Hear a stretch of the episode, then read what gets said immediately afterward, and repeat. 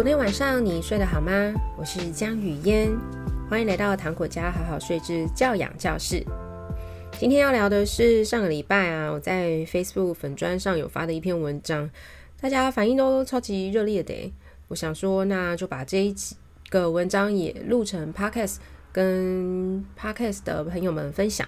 我想很多家长应该也都会从这一篇。分享当中感觉到，嗯，有其他方式可以跟孩子互动。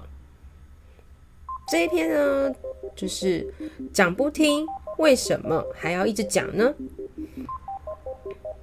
话说啊，那一天在公园，跳跳糖跑上跑下的玩耍，玩得太嗨了，他就尖叫喽。我听到跳跳糖尖叫啊，马上就站起来，走到了游戏的物件上，找到我儿子。然后我就在他旁边说：“嗯，我们刚刚有说过啊，在有人的旁边是不能尖叫的哦。我听到你太开心了，就忍不住尖叫。那我带你离开。”说完啊，我就把跳跳糖抱起来带走。在我的经验当中呢，不想要当吼妈的第一步啊，就是不要用声控的去制止孩子，直接的行动禁止。就不要说教。通常啊，用这三个步骤啊，诶，两个步骤就可以啊，避免自己成为吼妈。那被我带离开的跳跳糖啊，立刻想哭，他就用哭腔啊，哽咽的跟我说：“妈妈，给我一个机会，妈妈再给我一次机会，我不会在旁边有人的时候尖叫了。”我想了一下，好像也是可以再给他一次机会啦，让他再练习一下。于是我就说好，然后放他下来。小孩啊，马上就跑去旁边玩喽。可是十分钟不到啊，我又听到跳跳糖在尖叫了。这一次啊，我依旧就是原地站起，找到小孩，一边把他抱起来，一边说：“嗯，玩得很开心啊，不尖叫真的有点困难吼。”那我们今天就先回家吧。我再次进行不声控控制小孩的行为，再次进行直接去行动禁止他。而且啊，我这一次的动作比上次更精确简洁。跳跳糖被我抱起来之后啊，马上就哭着说啊：“妈妈，妈妈，再给我一次机会！”我告诉他说。刚刚啊，我们已经再给一次机会练习啦。但是啊，你今天还是忍不住会尖叫，所以今天就没有要再来练习喽。这时候我是温柔而坚定的说明。跳跳糖啊，听完就哭着说：“妈妈，我们明天再练习好不好？”我说：“当然好啊，我们明天再来公园玩，明天再练习。”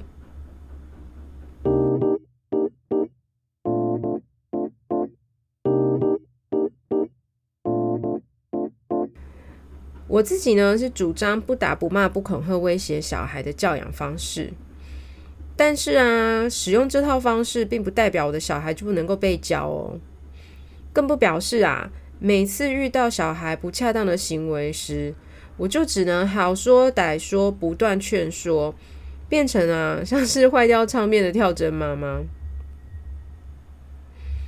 如果啊，我和跳跳糖的关系变成只能一直口头告诉他不行。但是他一直做着，我还是只能够口头跟他说不行。那么啊，我跟我的孩子关系里面，我就不再是他坚强可靠的保护者了。小孩都期待自己是完美的，也都在自己的世界里想象着自己是完美的。所以当他们做出一些啊自己都知道不应该的行为的时候啊，他们很清楚。自己破坏了自己的完美，也因为这样啊，很多小孩在犯错的时候啊，会很失控。这个失控的理由啊，通常就是来自于他不能够接受自己竟然变得不完美了。听起来有没有点荒谬？但是啊，孩子真的就是这么的可爱啊！他们对自己啊期望非常非常高哦，甚至高过于我们对他们的期待。但是这边就有一个很矛盾的点了，他们的大脑啊又还没有发展完成，所以啊冲动克制的能力啊实在是非常的有限。于是啊就常常出现小孩自己被自己气死，然后因此暴走再暴走。如果啊你也能发现小孩其实都很不愿意犯错，那可能啊。自己面对孩子犯错时候的火气啊，就可以再少那么一点。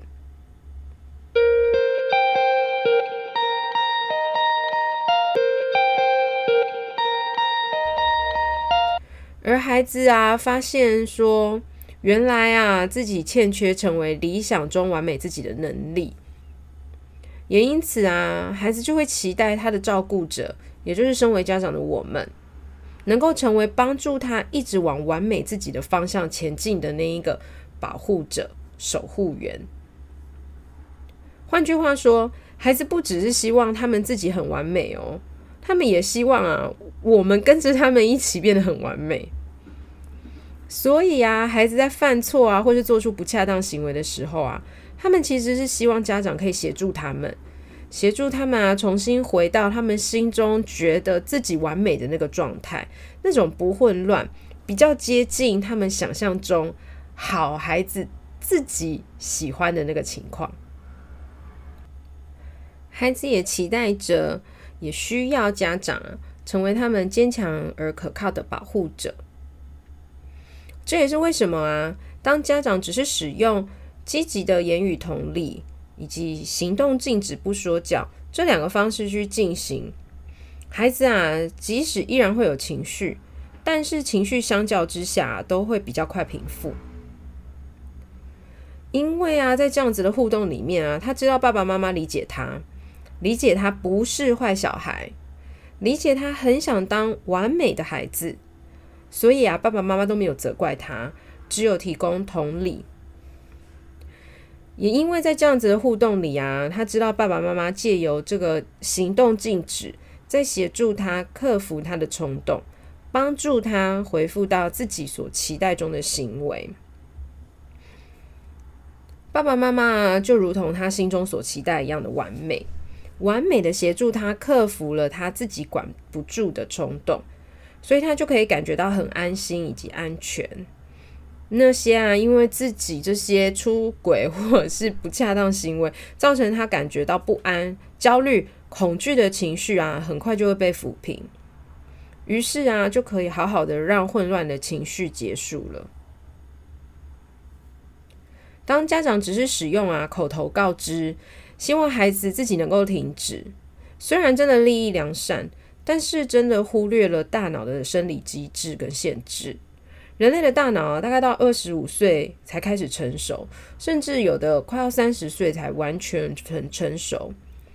所以，当我们啊不断把学会自制放在一个根本没有办法完全执行自制能力的孩子身上啊，就仿佛要求一个不会走的宝宝开始跳，是一样的不合理哦。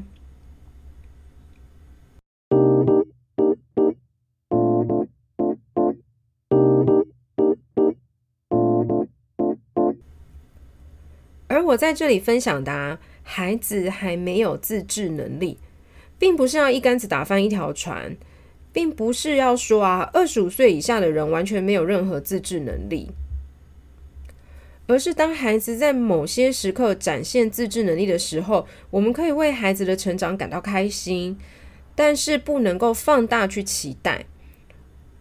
不能够期待孩子一直能够成功的展现自制能力。我们反而是应该啊，把孩子每一次成功的自制能力啊，都当成积沙成塔的那一粒沙。如果啊，孩子的自制力已经练习了很多次，练习得很不错，那么当家长使用直接行动禁止，所需要花的力气啊，大概就真的是轻如鸿毛。而孩子自制力还不足的时候，家长使用直接行动禁止。就完全是当机立断的最佳方法，也因此啊，直接使用行动禁止的方式，不论你的孩子的大脑发展阶段是在哪一个部分，都能够很有效，而且依然是走在更好的教养路上，不是用打骂威胁的方式。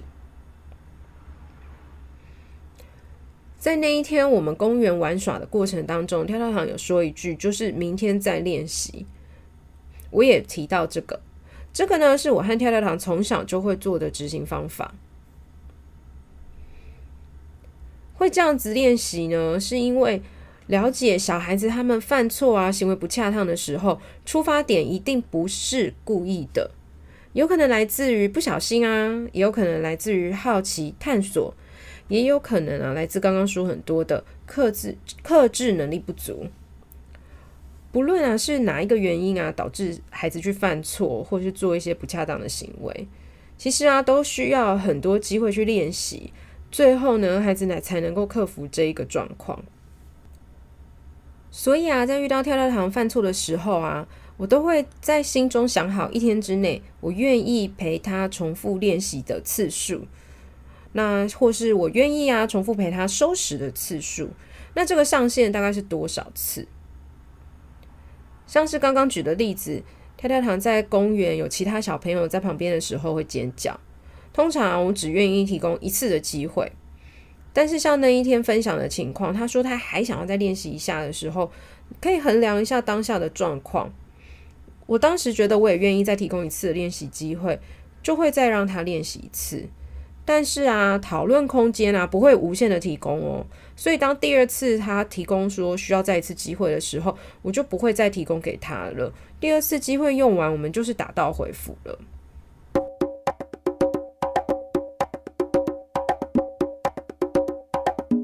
因为啊，都知道孩子还不能每次都做得很好，都知道孩子需要一次一次的练习机会去做得更好，所以这些互动啊，都不是在为了惩罚他。也因此啊，每次遇到这种情况，我都会跟跳跳糖说，下次再练习，或是明天再练习。每一次啊，我都会不做跳针的唱片，不声控控制孩子，直接行动禁止。所以啊，每次啊，都可以在自己脾气啊快爆炸出来的之前很多步之前，用平静和事实陈述的声音告诉跳跳糖我的决定，并且啊，真心的接纳他的情绪，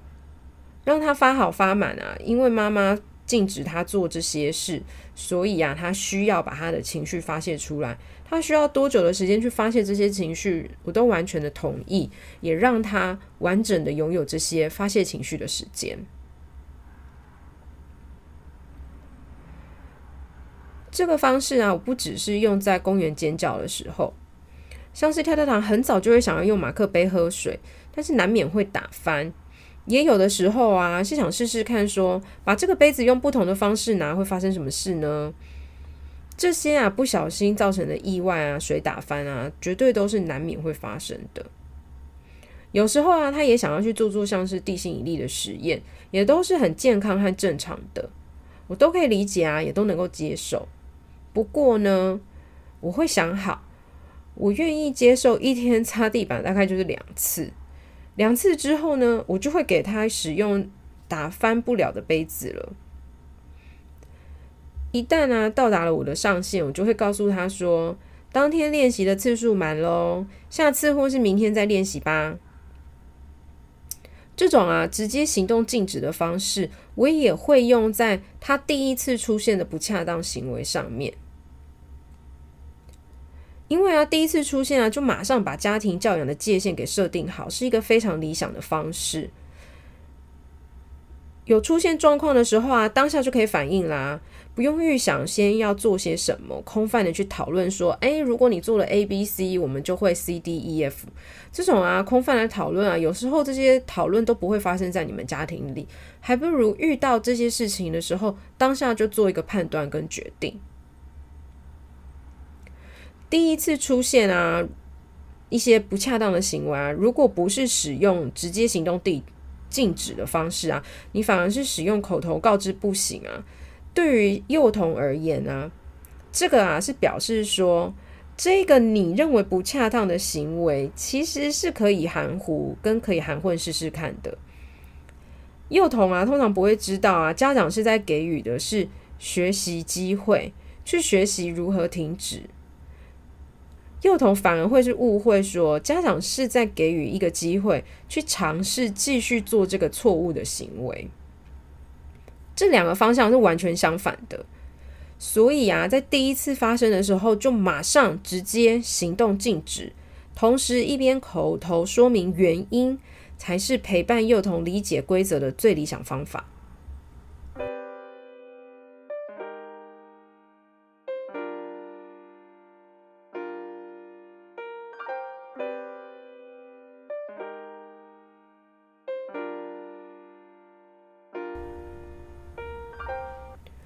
通常啊，被我立即用行动禁止的跳跳糖，也都会很希望说，不论打翻几次都可以继续使用马克杯，而哭了起来啊。这时候呢，我会完全接纳他的眼泪，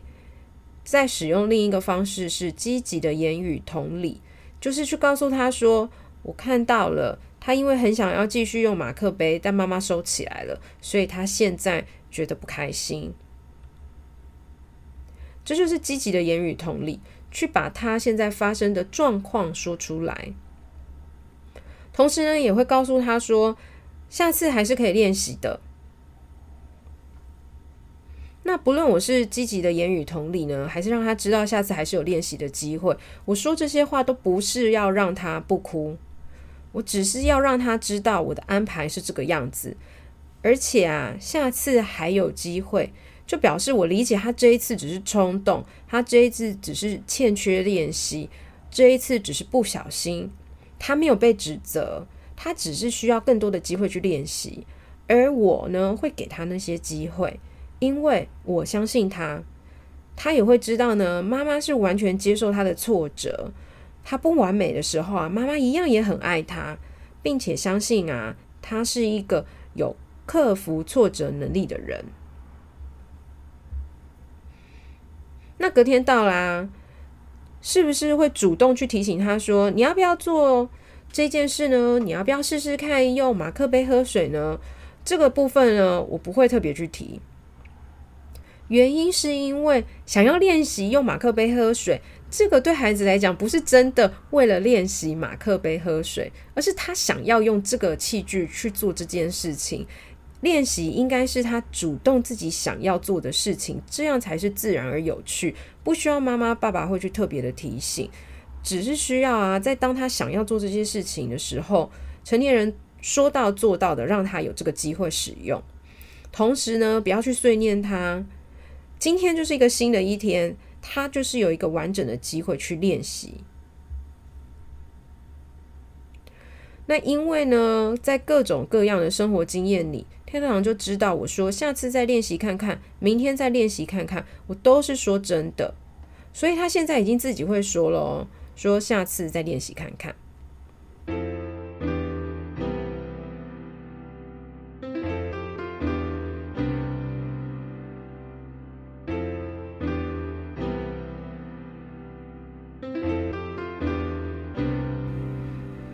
至于啊，为什么不要在当天陪他练习的原因呢？是因为啊，每次一直陪他练习啊，妈妈一直善后，就会善后到怀疑人生，接着就是妈妈的火气也会跟着上升。为了维持啊母子之间的关系和谐，我的理智线千万不能断。我啊，希望一直可以用平静和温和的口气和跳跳糖沟通，所以。我很确定的是，我不希望让事情发展到我已经生气的境界。要如何做到这一步呢？简单的就是想一下，想一下自己在哪些状况下会渐渐的累积情绪，再想一下那些状况啊，是不是因为讲太多次而来的？最后再想一次说，你到底是讲到第几次就开始有点口气上扬、不开心了呢？如果啊是第四次就会开始口气上扬，那么请记得千万不要讲超过两次，讲两次呢就会是你的暴走高标值。